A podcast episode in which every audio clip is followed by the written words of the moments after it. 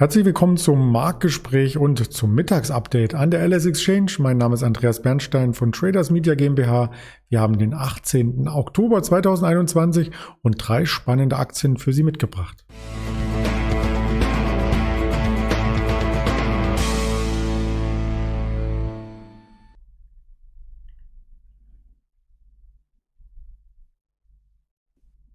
Dabei sprechen wir heute über die Covestro, wir sprechen über Valneva und wir sprechen über Quartalszahlen von Philips. Das habe ich auch schon entsprechend hier vorstrukturiert und möchte dazu unseren Händler Roland zu Gast bitten, den ich hier einblende. Hallo Roland.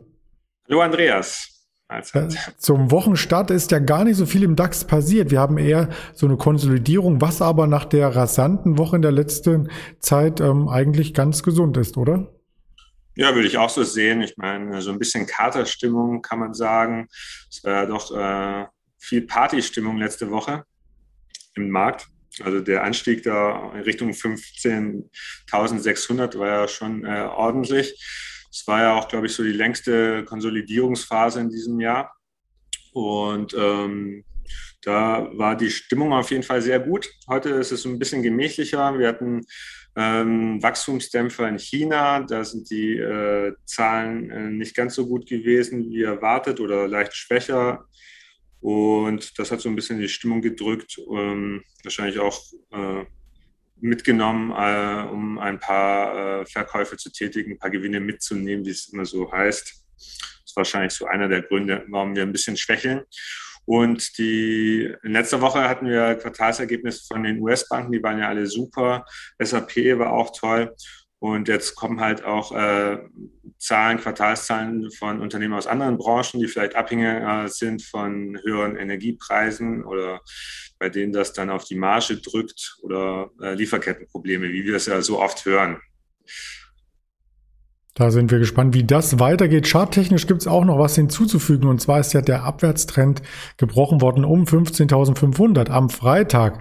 Und genau auf diese Schwelle setzt der Markt heute wieder auf. Also auch für Charttechniker heute ein wichtiger Tag, ob wir darüber schließen oder darunter. Und für diejenigen, die Einzelaktien beobachten, ist das heute auch ein wichtiger Tag, insbesondere bei Covestro. Der DAX-Konzern sorgt dort morgen für Schlagzeilen.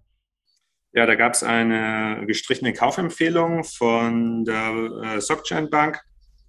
Zwar haben die den Wert von Bayer Fold äh, zurückgestuft. Äh, Sie sehen da stärkere Risiken China-Geschäft. Covestro ist äh, sehr abhängig von dem China-Business und auch allgemein die, äh, dass die Nachfrage bei Covestro sinken sollte wegen der höheren Inflation, höhere Energiepreise und Lieferkettenprobleme. Äh, das sind so Sachen, die die da anführen.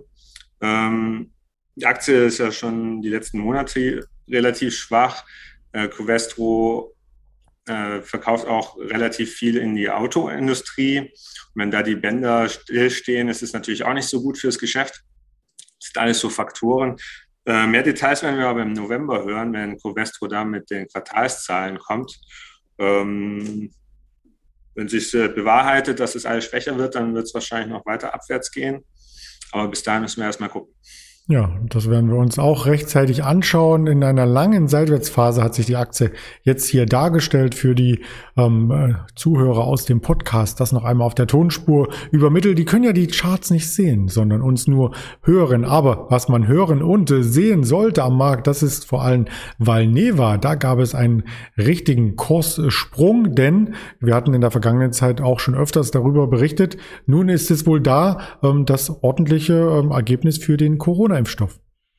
Ja, genau. Da gab es ähm, positiven ersten Eindruck zur Phase 3-Studie, die die in Großbritannien durchführen. Ähm, soll im Allgemeinen auch sehr gut verträglich oder gut verträglich sein, sagen die. Gut verträglich.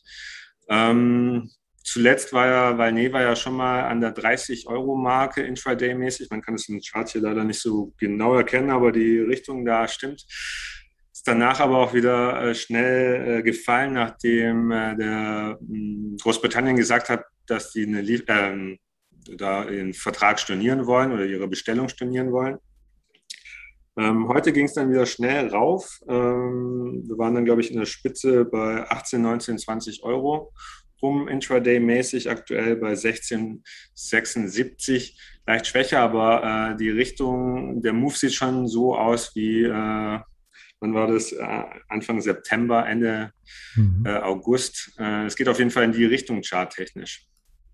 Und äh, da muss man sich natürlich ähm, zweimal die Augen reiben. Bei so einem Kurs plus 38 Prozent sind es auf dem aktuellen Niveau. Also das hat man auch äh, selten bei größeren Firmen. Ja, davon kann Philips nur träumen. Die kamen heute mit Quartalszahlen um die Ecke und haben wieder, muss man sagen, leicht enttäuscht.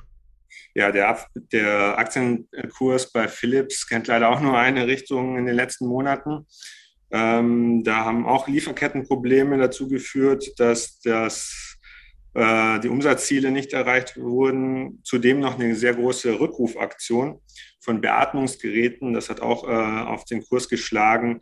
Die Aktie fällt 2% auf 37,50 ungefähr. Man muss halt dazu auch sagen, dass Philips äh, so vergleichbar ist mit Siemens Healthineers. Die haben ja alles äh, Mögliche, was sie davor hatten, äh, verkauft oder ausgespinnt. Ähm, das Leuchtenbusiness ist ja Signify. Das heißt, wenn man zu Hause äh, Glühbirnen kauft von Philips Hue etc., sind es nicht mehr die von diesem äh, Philips-Konzern, wie wir es jetzt hier sehen, sondern es ist eigentlich nur noch die Mediz Medizinsparte. Und die ist halt vergleichbar mit Siemens Healthineers und da werden wir auch im November Quartalszahlen sehen und die Kommentare, die die äh, bei Philips gemacht haben, werden wahrscheinlich auch äh, bei Siemens Healthineers zutreffen, was Lieferkettenprobleme angeht. Hier mit dieser Rückrufaktion ist natürlich nochmal ein extra ähm, Schuh, den äh, Philips sich da anziehen muss.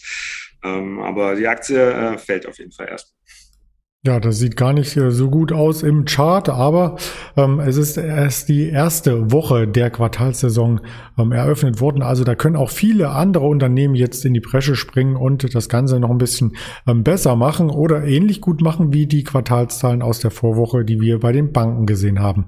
Heute gibt es gar nicht mehr so viele Wirtschaftstermine. Am Nachmittag noch 15.15 .15 Uhr die Industrieproduktion und Kapazitätsauslastung aus den USA und dann 20 Uhr das monatliche Budget-Statement. Die ganzen Informationen kann man nicht nur auf YouTube erfahren von der Alice Exchange, sondern auch auf Twitter, Instagram, Facebook und als Hörvariante, ich sagte es bereits, auf Spotify, auf diese und auf Apple Podcast. In diesem Sinne wünsche ich Ihnen einen schönen Nachmittag und eine erfolgreiche Woche nach Düsseldorf. Dankeschön, dir auch, Andreas. Tschüss.